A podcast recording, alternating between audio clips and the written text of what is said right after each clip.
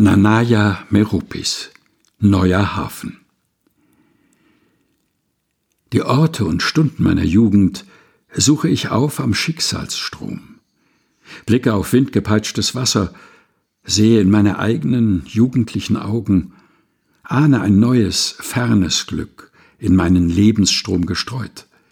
Spuren, Fragmente der Zukunft blitzen zwischen den Wellen auf wie Kieselsteine im Quellwasser der Sand bereit, vom Westwind geglättet, für einen ersten barfüßigen Schritt.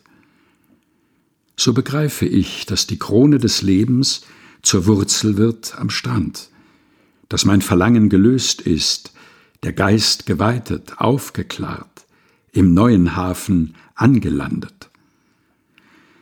Freudentränen tropfen ins Flutwasser, verlieren sich im zeitlosen Strom.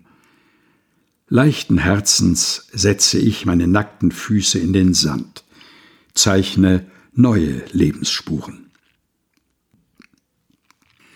Nanaya Meropis, Neuer Hafen, gelesen von Helga Heinold.